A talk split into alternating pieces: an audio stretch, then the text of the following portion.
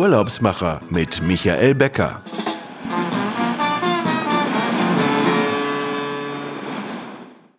Herzlich willkommen. Hier sind die Urlaubsmacher, der Podcast von Reiseprofis für Reisebegeisterte und Brancheninteressierte. Mein Name ist Michael Becker und Sie hören uns wie gewohnt aus der Fides Reisen Lounge in Berlin.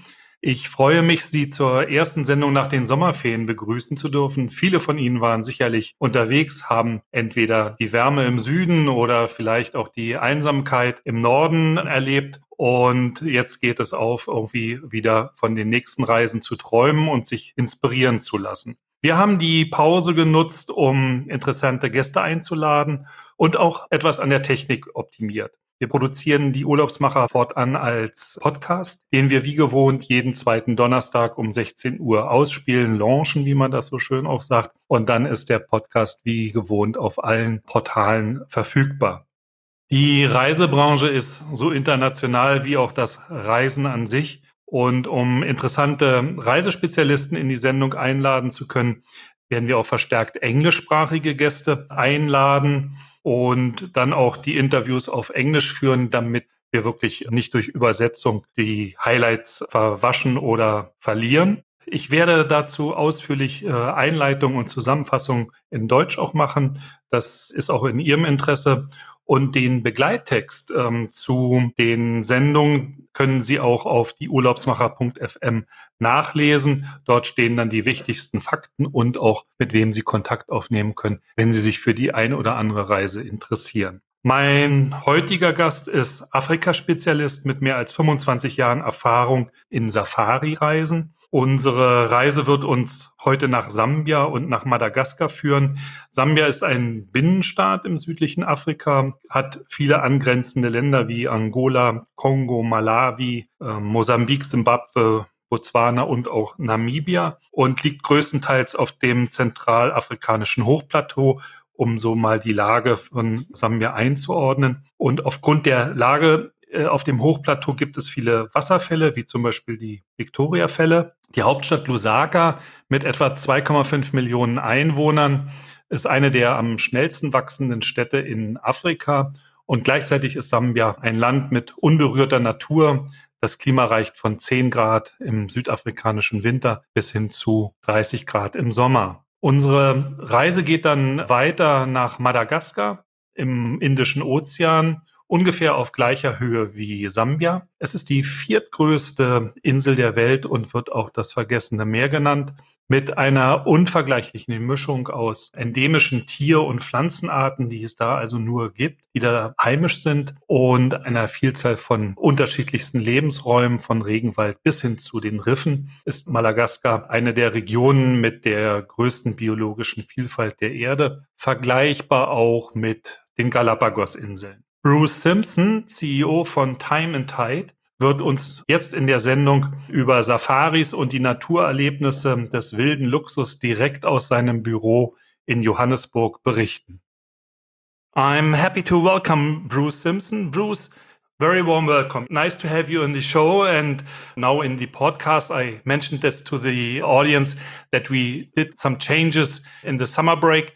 Bruce, you are based in Johannesburg and I told the audience that you are 25 years experienced in safari business and the African luxury tourism. And this is the first question I'm, I'm asking all my guests is what are the milestones to get to the position of a CEO of Time and Tide after 25 years? And what made for you so uh, special to stay in tourism or come into the tourism sector and stay with the luxury section? Oh, thank you very much for having me. It's a pleasure to be talking to you and your listeners. Um, I'm one of those guys who's really lucky to have been able to make a career out of the safari, luxury safari photographic tourism industry. My time and my, my focus has been very much about photographic safari. But if I look back at my career, which I always, I think about it a lot because I've been really lucky. And, and I think while you make your own luck, you know, you've got to take opportunities. I started out as a guide. I, I was a guide in, in South Africa and briefly in Botswana for, for nearly eight years. And it still is one of the most memorable times in, in my career. I loved it. I, I loved guiding. In fact, I, I've got friends who, you know, kept on telling me I need to move up into management. And I, I stayed in the guiding world because I loved it so much. And it's a pleasure to be able to experience, you know, what Africa's got. Um, when I moved up, I, I moved into some wonderful companies. And so I guess a milestone for me is the the benefit and the fortune that I've had to be to be able to work with some really significant companies in the industry. I started my career at Londolozi, and for anybody who's traveled to Southern Africa and who's had the opportunity to go to the Sabi Sands and who's been looking for you know leopards, which they've been known for, the, the wildlife in the Sabi Sands um, and the brand and the reputation of Londolozi, and a lot of people in my part of the industry have their grounding and their learning in the Sabi Sands. So I worked for a wonderful company, you know, Londolozi, which grew into and beyond um, Conservation Corporation at the time. I was also with Singita, uh, Singita at the very early stages of Singita, and was very, very fortunate to be given an opportunity to work and to manage the Singita product and grow and learn with it. It was, a, it was the early time of Singita's building of the business, and I was part of that. And I got some wonderful opportunity to work in an amazing team that is now you know one of if not the you know premier luxury safari companies in Africa and and I learned fantastically from them. I spent 16 years at Wilderness Safaris. I worked in companies like Botswana, Seychelles, Namibia, uh, Kenya, Rwanda, Congo. Uh, with them, and so learning with all these amazing companies, and now with Time and Tide, um, is a huge milestone for me. I've been very lucky to have spent time in those uh, companies and learn and grow with them. Most of the time, they were growing companies, and that took me to diverse areas. You know, I'm you know, if I write down the wildlife areas that I've been able to travel to, you know, in my job, I'm spoiled. I have really experienced some incredible places, and uh, and I've got to look back at that as being a huge milestone. Having done, you know, it was a job for me, but it was my passion and my interest. And often I'd find myself traveling to these remote parts of Africa or these you know fantastic wildlife destinations on safari and I had to remind myself that I was working. So you know what you're talking about. This is I think the main thing that these long time experience also on making tours gives you the opportunity to start with time and tide now. Absolutely, you know, and I, that's exactly it. I, you know, I grew, I learned not only knowing about the operation, but the sales and the marketing, the business development, and and you know, one thing about time and tide and getting there is it's almost a perfect fit for me because I, I spent as much time you know in the safari photographic safari environment learning in the companies that i talk about. Um, and so the zambia safari product is you know i take all my learnings into that. I also you know spent a lot of time in the seychelles being part of building a wonderful brand called north island one of the you know recognized as one of the top private island destinations in the world. And so time and tide having safari product and an island uh, product in Madagascar. It's a perfect fit for me. Yeah, this brings us later from Zambia to Madagascar when you go to the seaside more in the Indian Ocean. Um, time and tide for our listeners. This is a family run business. And as I learned, combining high end camps and uh, the mission of the pioneer Norman Carr, who invented, I think, yes, he invented walking safaris that are not so based on Land Rover safaris, more walking tours together with the Big Five in the wildlife? In the South Luangwa. Absolutely. You know, um, Norman Carr was one of the founders of the, you know, the photographic safari in Zambia. And at a time where, you know, with the chief um, of the area that is now known as, as South Luangwa and, and, in fact North Luangwa. Norman Carr was very influential in working with the stakeholders in the in the environment and the, and the chief for the local community to establish the, the, the park, what is now known as South Luangwa. And a big part of his driving conservation tourism was through amongst other walking. And, um, you know, he had a number of beautiful camps. Um, they are the camps that we now have bought and operate as Time and Tide. And you know, Zambia and South Luangwa in particular has got a huge history with walking, and that is in large, you know, due to people like Norman Carr, and and it's something that we continue to take forward in the way we like to deliver a photographic safari, and for us to present Africa to the guests that we host. Do you have some examples for the different camps you're running? Yeah, some like most safari for photographic safari operators, we do have a diversity of camps and at different levels.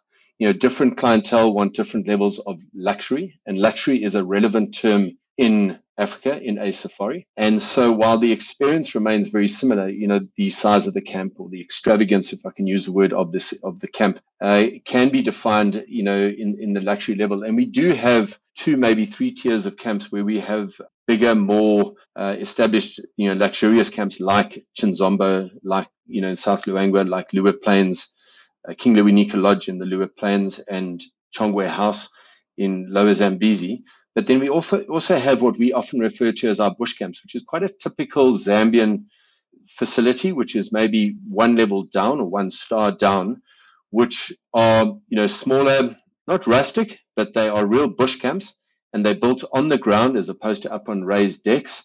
And they are in the old traditional style of true safari experiences. And um, and a lot of our, our camps have that feel in the South Luangwa, in the lower Zambezi. But that gives it that real raw experience of Africa that we like to retain in the design of our of our facilities. And the question in, in a bush camp is not the number of stars; it is the experience you make in the wildlife. I think, and Absolutely. I think one point is um, also very important. We are talking about photo safaris and not hunting. Absolutely, and critically so. You know, I talk about photographic safaris yeah. and not hunting safaris. You know, I personally have never worked for a business that hunts and that condones hunting. And as an individual, that is something that I do not subscribe to. And Time and Tide very definitely uh, neither do they. And we operate in photographic environments. The other thing in the conversation is when we talk about these bush camps, you know, it's not a small little pup tent on the ground. They're still very comfortable and they are, you know, quite often, you know, thatch roofs and facilities, you know, and I spoke earlier of relevant luxury. You know, if we think about luxury in Europe, maybe it is a star grading, maybe it is the number of pillows on the bed. You know, in the old days, it used to be the, you know, the penthouse suite of the Ritz Carlton, and it was about gold taps and caviar. Um, ours is about the experience, and ours is about the facilities in Africa, and it's got to be relevant. Um, food's important, uh, service is important, um, facilities are important, but what we offer is an experience, and I think it's important to understand that. Yeah, and do you have also differences in the camps, and for what kind of travelers? Are the camps made? What must be the idea for the traveler, or what should he bring with him to live also this is experiences? I think Africa is, you know, if you're talking about the traveler and asking the question of, you know, what should somebody expect or what should somebody bring? You know, there's the first time traveler to Africa and there is the the traveler who's been before. And the first time traveler to Africa is quite often needs to be educated about what they're going to experience, what they're not going to find, what they will. And the first thing about Africa is that it has this feeling and concept of wild, remote Africa, which very definitely we offer. And it's part of the essence and the experience. But it doesn't mean that you don't get the service and the facilities. I think people need to know that you're coming on a photographic safari. You don't need to have you know five bags of outfits to change. You need to have relevant clothing. You need to have relevant equipment. You know, it's no point coming to Africa without a pair of binoculars and a camera because the the moments that you're going to experience are critical. But you will get the comforts. And a lot of people come thinking that there won't be that level of comfort. Of course, unless you're going to go on a real excursion and a, a real camping experience. We offer that. We we offer a sleep out, you know, in a dry riverbed on a hammock in a mosquito net, you know, which is a safe and protected environment with the guides and the, the safari guides that we have. But people need to be very aware of the experience that you're going to have. And you're going to have, you know, early mornings and, and late afternoons, evenings on your excursions and your, your facilities. But you'll sleep well and you'll eat well and you'll meet wonderful people and you'll have great service. And the, the whole experience is the package. Somebody who's been to Africa before will know that and will be going for new experiences and maybe different locations. And I guess if I can joke about it, you'll probably find that the repeat visitor to Africa, the bag gets smaller and the necessities become less because, they know that you know they they're going on a safari and they'll have you know the need for less than what they thought. We don't expect people to dress up. We want people to be comfortable in the environment with relevant clothing but it's more about really sitting back and appreciating it. It's experiential. It is you know an emotional experience and that's really what we're offering to get people immersed in the whole Africa that we offer. So it's necessary to give the traveler a checklist, what is necessary to travel, what he should take with him. Uh, let us come back to Zambia. As you said, first African travelers, they most known are Kenya, Namibia, and South Africa for safari travelers. And this is the European idea where you go on a safari. What makes Zambia so special to go there? Yeah, it's, it's interesting you saying that. I think you're right. I think that if people, you know, first of all, people decide to go on holiday, then they decide to go to Africa on safari, they typically would choose East Africa versus Southern Africa, and now maybe even Central and Western Africa is coming into the equation. The thing that makes Zambia so unique and special, I think, and I've been very lucky to have not only worked in a lot of different places and a lot of different countries and national parks and wildlife areas, but I've visited a lot, is that Zambia has got such huge diversity. And I think one of the biggest and the, you know the most special things about Zambia is that you can go in a traditional safari and you can see the big five that you mentioned earlier on, which is while we don't like to talk about that as our primary you know offering experience, that's what people want to see. You know, and the big five are those you know five exciting or you know historically it came from a and actually a hunting term but you can see, you know, a giraffe is quite a special animal, but it's not in the big five. And neither is a cheetah, and neither is a wild dog, and neither is a, you know, a hippopotamus. But it does have the big species, the big animals. But what it's got, it's got uh, diversity, it's got uniqueness. You know, in Zambia, not only can you go on the big safari, but you can go and you can do the traditional drive. You can walk, and it's a very special place for walking safaris. You can go down you know, the, the, Great Zambezi River on a boat. You can go on a canoe. You can do a sleep out. You can do a luxury safari. You can do a less luxury safari. They've got one of the most impressive bat migrations. You can see um, in the Liuwa Plains in the west of the, the, the, country, there is a movement of wildebeest that is known as the second largest migration. The most important thing about that is that, you know, I've just come back from Kenya and Kenya is dramatic like Tanzania with the wildebeest migration, but the biggest thing that Zambia's got is exclusivity in that movement of wildebeest, where you're probably going to be the only vehicle there. Big difference. You can see unique species like the shoebill, um, the bird, the shoebill. And so Zambia's got it all. The Victoria Falls is the border or one of the borders between Zimbabwe and Zambia. And you can do adventure tourism, you can do all those things all in Zambia, all in one destination, the culture, the people I can add to it. So there's a lot of history, a lot of culture, a lot of wildlife diversity. There's a lot of different ways of doing safari. That's why you need to go to Zambia. And um, I mentioned in my introduction of the podcast that Zambia is a huge country. It is more than twice bigger than Germany and has so much nature. And when we started thinking about Zambia and our podcast, I also got the idea that space is in the post pandemic travel time also a very big factor. But in addition, on space and less tourism, we are getting more sensitive uh, for the environment and the community. And uh, what I learned is uh, Time and Tide is also focusing on the foundation of the conservation and the heritage of dating back to the times of Norman Carr this foundation you are also a manager of you are also managing the foundation and um, how does the foundation contribute to sustainability? Um, so maybe just to go back to the first point you raised about you know space and, and exclusiveness sort of post pandemic, and it's and it relates heavily to the conservation and sustainability question. Is that you know a lot of our camps with Time and Tide are just six tents, and um, if we think about coming out of this you know last 18 months of the pandemic and the impact it's had on the world people traveling to africa are going to go to underpopulated um, or lowly populated, very wide open uh, spaces where you know we've been you know kept away from places like that. We've been kept indoors. We've been told to keep away from crowded places. Africa is not crowded. Photographic safari camps are not crowded. You know, Zambia is not crowded, and the areas we operate in, and six tents in a camp is not crowded. And it's it's it's got to be one of those places that we should be thinking about going to. The second part of the question around sustainability, and, and, and I link it to the pandemic because it's become so important and it's while we believe in it and it's who we are and it's who we are as individuals, as a company at Time and Tide. But I can also say that it's who we are as an industry in Africa. You know, the photographic tourism industry is that we do recognize the role that we play with the local communities and the various stakeholders. And we very definitely recognize the role that we play in conservation. You know, the success of tourism and the success of a viable tourism economy in a conservation area is going to protect that area. It's going to be the primary land use or the land use of choice if it is economically and financially viable.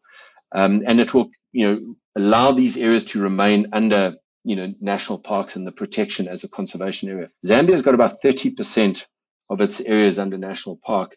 And if it wasn't for tourism, that would become agriculture, mining, and all sorts of things. As a company, we recognize that.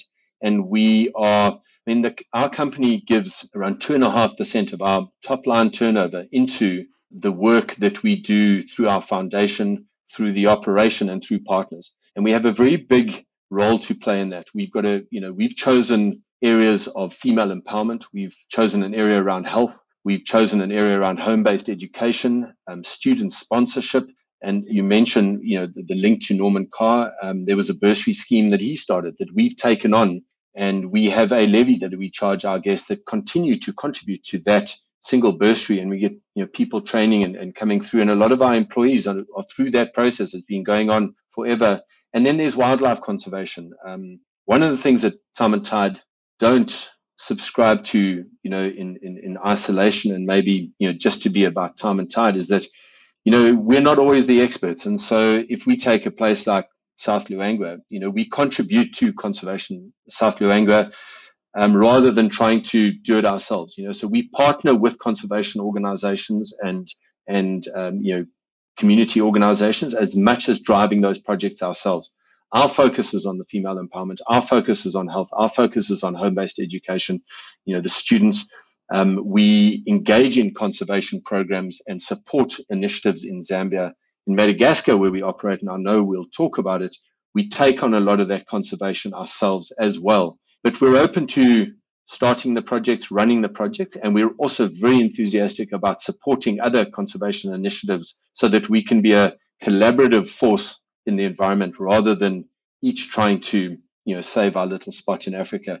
Photographic safari needs to work together to conserve these areas, and we we recognize our role as time and tide. Uh, we know that the success of our business and industry will look after these conservation areas for long into the future. Uh, this is a good statement also for sustainability and and also luxury travel that it is possible to combine these with the keyword you said, uh, Madagascar, we now want to switch over from Zambia, maybe with one of the time and tide helicopters and flying over to Madagascar. And yeah, how does it come that your company also has a resort on the island? So the history of the relationship with Madagascar is the the principal owners of, of Time and Tide, the family, they are South African Mauritians. They, they live and come from Mauritius. They've got a South African um, background from a family as well. But as a Mauritian family, they've also had business interests in Madagascar and they've had a relationship with Madagascar. Um, as a family, they've been invested in tourism before. They've been invested in tourism you know, in Southern Africa and were in the early days, they were you know contributors and partners in the wilderness safaris in growth and development. Uh, they also were part of the Seychelles development at the time with wilderness safaris and were a shareholder in the North Island business. When that business was sold, uh, there was a continued love with the Indian Ocean, living and coming from Madagascar, having operated in the Seychelles, having seen the enjoyment of a operating a, a private island, which was uh, the values surrounded around conservation as much as it was a luxury facility, the relationship with Madagascar, and there was an opportunity. And from that opportunity was the you know the archipelago where we have rights to operate, uh, the four islands where Miavana is now developed in the northern parts of Madagascar on, on a on a small island that we have exclusive rights to of 10 square kilometers. And that's the you know the long road or maybe the short road to the you know, the relationship with the Indian Ocean, um, the desire to be an owner of an island resort or the operator of an island resort, and Madagascar. So it's a, it's been a long history with Madagascar. So there you can then combine a breakout in the uh, resort with spa and everything, and also watching out for special animals and Absolutely. going on to the reefs. You're absolutely right. I mean, there's two things in that. Is Miavana is a luxury private island. It's got only 14 villas. It's got a maximum capacity of 44 people. From a luxury and a beach resort, it competes with anything in the world. I've been very fortunate to work with the best at a time, um, certainly one of the best consistently.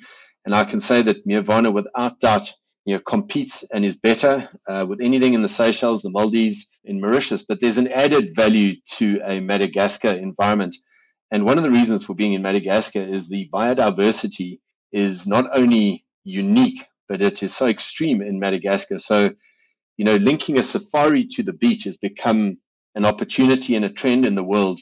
Madagascar has its absolute own uniqueness. And, you know, if one looks at the history of Madagascar and if one understands the biodiversity, you know, the lemurs, the birds, the bats, you know, uh, the smallest chameleon species, the largest chameleon species in the world occur in, in Madagascar. We've spoken before how, you know, if one follows the history of Charles Darwin uh, before he found the Galapagos, he sailed past Madagascar. Um, sadly, he didn't stop there. If he had stopped there, maybe the story would have been different. Um, the biodiversity in that country is so incredible and it would have been a story in itself, and it remains that. And it's unexplored and undiscovered to the tourism world, and we hope to be part of that. So, in the luxury that I describe, uh, there are so many adventures that you can do off the island. And I speak of the geology, the caves, the, the tsingis, the, the incredible diversity there. You know, I speak about the fauna and flora.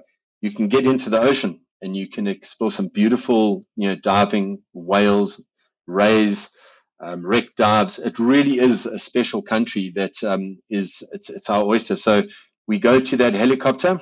The island is a helicopter gives you access to the island from you know the mainland, but it also is our one of the the vehicles of choice or the, the transports of choice that we can take you to go and from this luxury island, we can dumb it down to go and you know go through walking through natural forests to look for you know one or two or three of the, the unique lemur species in Madagascar, or go and do caving, or go to the, the the tsingis, or you know go into some of these areas of community engagement. So there's so much to do on the mainland of Madagascar, besides the conservation work that we're doing on the island where Miavana is is positioned. So when we summarize our podcast on the urlaubsmacher.fm website, we will offer the combination of safari and relaxing on Madagascar. And before we are coming to the last question, uh, we will make a short break for our travel news and then we are coming back.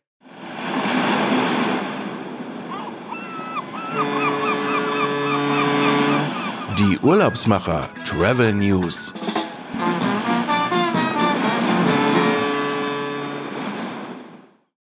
Herzlich willkommen zum Newsticker bei Ihren Urlaubsmachern. Powered by Lobster Experience, dem Spezialisten für besondere Hotelperlen im Luxusreisesegment. Genfer See. Am 4. und 5. September öffnen die Wartländer Weinkeller. Die Herbstsaison beginnt. Entdecken Sie die Weine der Côte de l'Orbe, bei Weinwanderungen von verschiedener Länge zwischen einem und 25 Kilometern, durch Weinberge mit tollen Ausblicken und Stops bei den Winzern. Lausanne, Jazz Zone. Vom 8. bis 12. September trifft sich die Jazzwelt am See. Musikfreunde erwartet ein Programm, das sich auf hemmungslosen Jazz, Avantgarde-Projekte und wichtige europäische Künstler stützt. Hotel Beau Rivage Palace. Dieses Haus feiert 160-jähriges Jubiläum. Das Olympische Komitee ist eine Institution am Genfersee, ebenso wie das Hotel Beau Rivage Palace, das zu den besten Hotels der Welt gehört. Damals wie heute setzt das Beau Rivage Palace neue Standards. So wurde vor einem Jahr der neue Spa Cinq Monde eröffnet. Die Vision ist Coaching und Wohlbefinden für Körper, Geist und Seele. Zur Verbesserung der sportlichen Leistungen und für langfristige Ergebnisse bietet das Hotel professionelles sportliches Coaching an. Das Cinq Monde Spa arbeitet mit dem ehemaligen Spitzensportler Jeremy Pelletier zusammen. Der Fitnessraum ist modernsten Techno-Gym-Fitnessgeräten für das Herz-Kreislauf-Training und zur Gewichtsreduktion ausgestattet. Als erste Annäherung an die neue Wellness Experience der neuen Philosophie des Hauses bietet dieses besondere Spa Beratungen rund um die Naturheilkunde sowie gesunde Behandlungen an, um die Lebensenergie zu optimieren. Die Heilpraktikerin Dimitra berät zur Naturheilkunde, Ernährung, Bewegung sowie Geist- und Sinnesbewusstsein. Spa-Behandlungen und Rituale sowie ein Medical Center sind Teil des Cinq Monde Spa. Das war der Newsticker. Bis zum nächsten Mal. Ihr Team von Lobster Experience. Herzlichen Dank an Lobster und die Travel News. Und wir sind jetzt zurück und werden jetzt nochmal Bruce die letzte Frage stellen, was so seine nächsten Reisewünsche sind. Bruce, the last question in the podcast is always, what is your next destination? But I think I have two questions for you today. The first one is, what was the most impressive safari experience?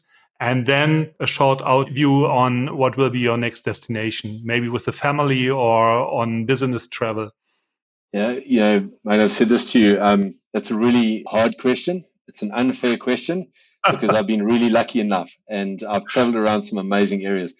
You know, some of the things that really come to my mind are, you know, I spent many years living in the Seychelles and living on an island, and an island is quite a contained environment I said I started my career as a guide. I'm a bush boy. And so living on an island was a unique experience. And one of the, the things that I did when I, I left the Seychelles, I went for a walking safari in Zambia. And I still will remember that as a, a very, very unique experience and a, a moment that I'll never forget. You know, walking in the bush, which is my first love. And, you know, the one experience that comes to my mind is, is we wanted to stop for a cup of tea you know, on a walk that was half day, and we couldn't find a place where there no, were no elephants. So we sat down on the riverbed and we, or the riverbank, and we we had tea with elephants all around us, and the experiences that came out of that. You know, I've been lucky with that. Um, I'm a big fan of of primates. Uh, I did. Um, I've been very lucky to explore primates in Rwanda, Uganda, Congo, Gabon, and so going to see the you know the, the mountain gorilla or the western lowland gorilla or chimpanzees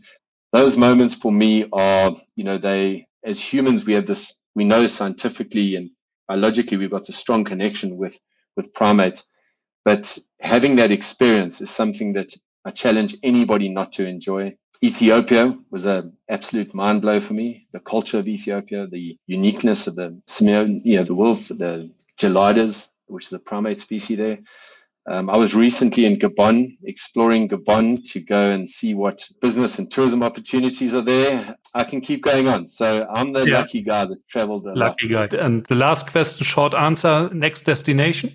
Uh, without a doubt. And I said to the chairman of our board the other day, if he gave me two months, I would explore Madagascar. Great. I would go and spend my time exploring something that very few people know about. Thank you very much, Bruce, for being our guest today. It was a pleasure to have you here on the line between Berlin and Johannesburg. And I'm sure you could arouse the interest of our listeners to explore Zambia and also the Madagascar island and not to be afraid of setting their foot on the ground of the parks.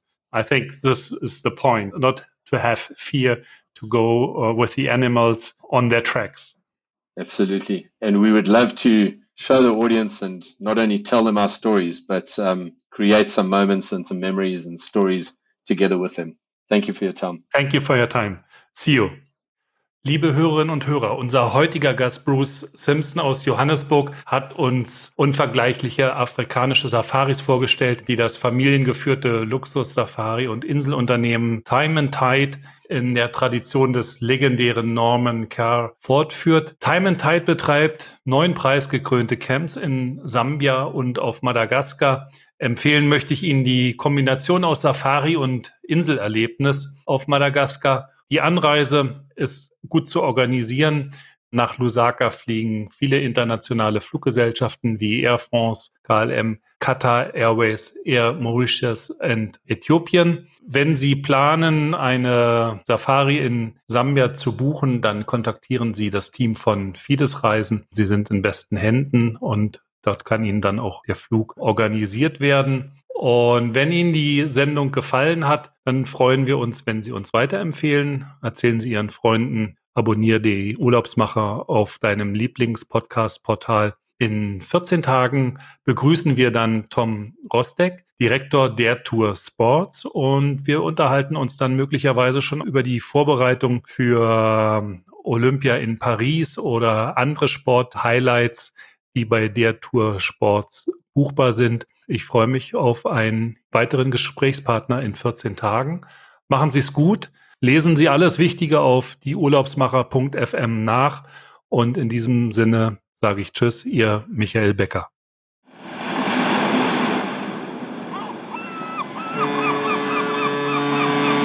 Die Urlaubsmacher mit Michael Becker.